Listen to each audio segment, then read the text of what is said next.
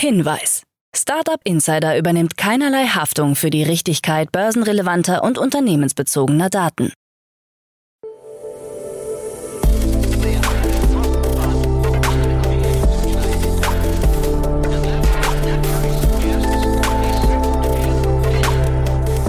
Startup Insider Daily.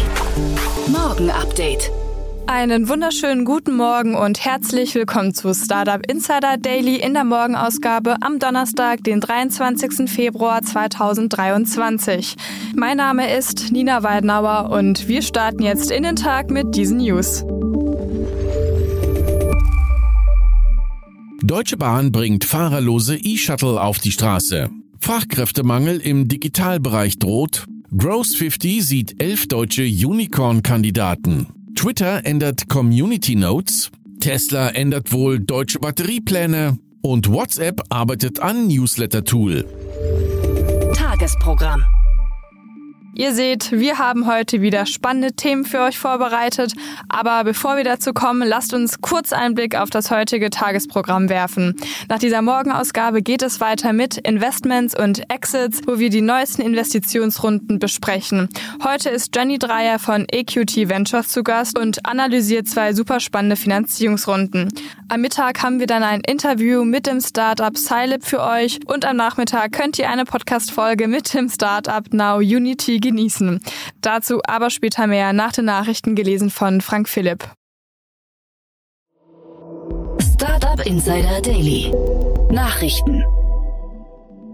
Deutsche Bahn bringt fahrerlose E-Shuttles auf die Straße. Nach zwei Jahren Planung will die Deutsche Bahn ab Mai 2023 erste vollautonome E-Shuttles in Deutschland einsetzen. In einem ersten Schritt sollen die fahrerlosen On-Demand-Shuttles im öffentlichen Nahverkehr der Darmstädter Innenstadt eingesetzt werden. Sechs weitere Fahrzeuge werden in der Stadt, acht Shuttles in Offenbach stationiert. Geleitet wird das Projekt von der DB, dem Rhein-Main-Verkehrsverbund RMV und den lokalen Partnern HEAG Mobilo sowie der Kreisverkehrsgesellschaft Offenbach. Laut Evelyn Pahler, der Vorständin Regionalverkehr der Deutschen Bahn AG, wird so ein neues Kapitel im Nahverkehr aufgeschlagen. Autonome Fahrzeuge seien eine Riesenchance, um die Mobilitätswende auch im ländlichen Raum voranzubringen.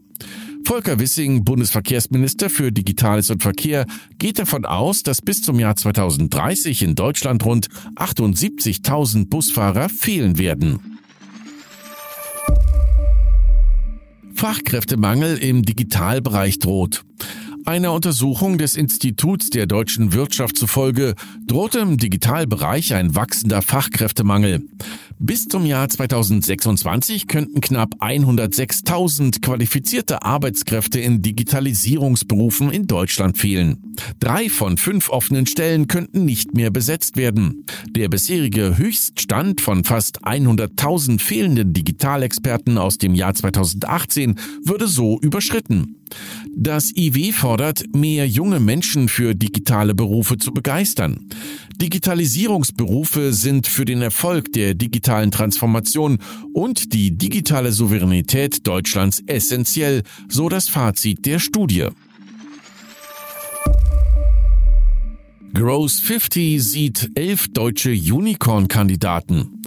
Die VC-Initiative Tech Tour hat ihre jährliche Growth 50-Liste mit Scale-Ups aus Europa veröffentlicht, denen ein Unicorn-Status mit einer Bewertung von mehr als einer Milliarde Dollar zugetraut wird. Elf Unicorn-Kandidaten kommen jeweils aus Deutschland und Frankreich, acht aus Großbritannien, sechs aus der Schweiz. Aus Deutschland sind unter anderem Sunfire und 1,5 Grad mit dabei.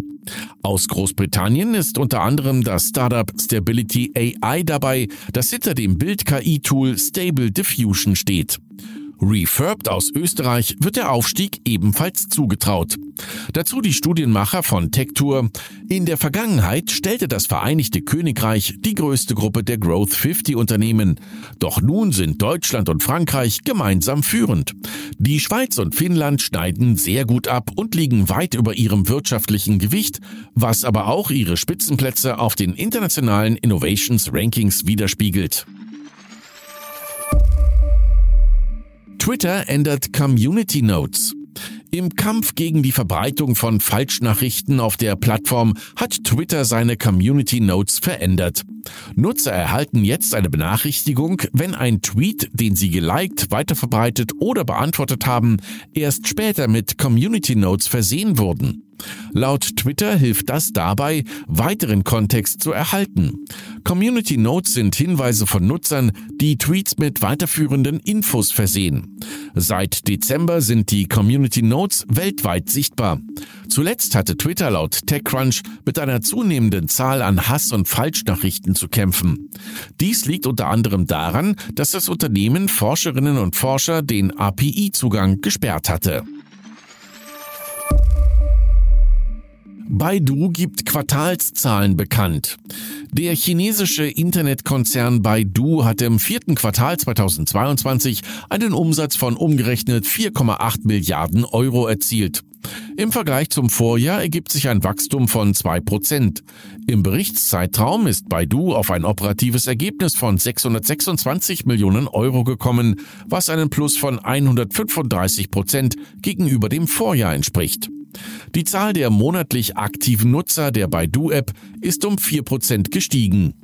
Bis zum 31. Dezember 2025 will der Konzern Aktien im Wert von bis zu 5 Milliarden Dollar zurückkaufen. Der Mitgründer und CEO von Baidu, Robin Lee, erklärte, 2022 war ein schwieriges Jahr, aber wir haben diese Zeit genutzt, um das Unternehmen auf bessere Zeiten vorzubereiten. Wir glauben, dass wir im Jahr 2023 einen klaren Weg haben, um unser Umsatzwachstum wieder zu beschleunigen und wir sind jetzt gut positioniert, um die Chancen zu nutzen, die uns die wirtschaftliche Erholung Chinas bietet. Tesla ändert wohl deutsche Batteriepläne. Das Tesla-Werk in der Nähe von Berlin sollte eigentlich zur größten Batteriefabrik der Welt werden, wie Elon Musk selbst angekündigt hatte. Nun folgt anscheinend die Kehrtwende. Am Standort Grünheide komplette Batterien zu produzieren soll jetzt nicht mehr geplant sein. Laut dem brandenburgischen Wirtschaftsministerium sind Steueranreize in den USA der Grund. In einem Statement erklärte das Unternehmen, aufgrund der durch den United States Inflation Reduction Act geschaffenen Rahmenbedingungen liegt der Schwerpunkt der Zellproduktion von Tesla derzeit in den Vereinigten Staaten. Ursprünglich sollten in Deutschland Batterien mit einer Spitzenkapazität von über 50 Gigawattstunden pro Jahr produziert werden. Coinbase mit 2,6 Milliarden Dollar Jahresverlust. Die Krypto-Plattform Coinbase Global hatte im vierten Quartal 2022 einen Verlust von 557 Millionen Dollar erzielt. Im Vorjahr gab es noch einen Überschuss von 840 Millionen Dollar. Es handelt sich um den vierten Quartalsverlust in Folge. Der Gesamtjahresverlust von Coinbase für 2022 summiert sich auf 2,6 Milliarden Dollar. Der Nettoumsatz lag 2022 bei 3,1 Milliarden Dollar gegenüber 7,4 Milliarden Dollar im Vorjahr. Angesichts der branchenweiten Schwierigkeiten im vergangenen Jahr hatte die Kryptobörse bereits Entlassungen vorgenommen. Im Januar wurde die Zahl der Mitarbeiter um weitere 20 Prozent reduziert, nachdem bereits im Juni 2022 rund 18 Prozent der Belegschaft hatten gehen müssen. Laut CEO Brian Armstrong sei die Kryptobörse nun so positioniert, um den aktuellen Abschwung mit einer sehr gesunden Bilanz zu überstehen. WhatsApp arbeitet an Newsletter-Tool.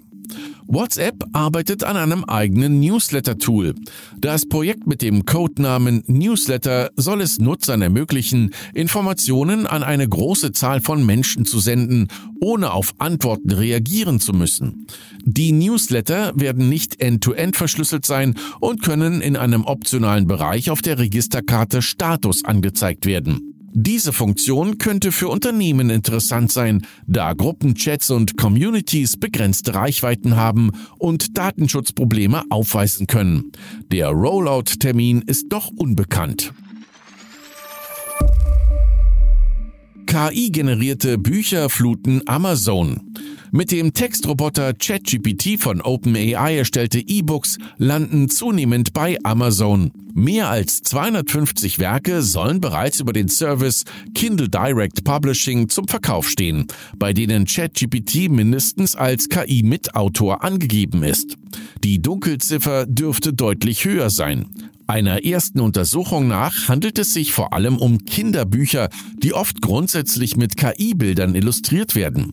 Auch Bücher zu ChatGPT, die mit ChatGPT erstellt wurden, sind zu finden. Für Amazon ist das Problem nicht neu. Das Unternehmen hat schon seit längerem mit der Flut an qualitativ schlechten E-Books zu kämpfen, weil man über Kindle Direct Publishing eigene Bücher und E-Books unkompliziert und ohne Kontrolle veröffentlichen kann.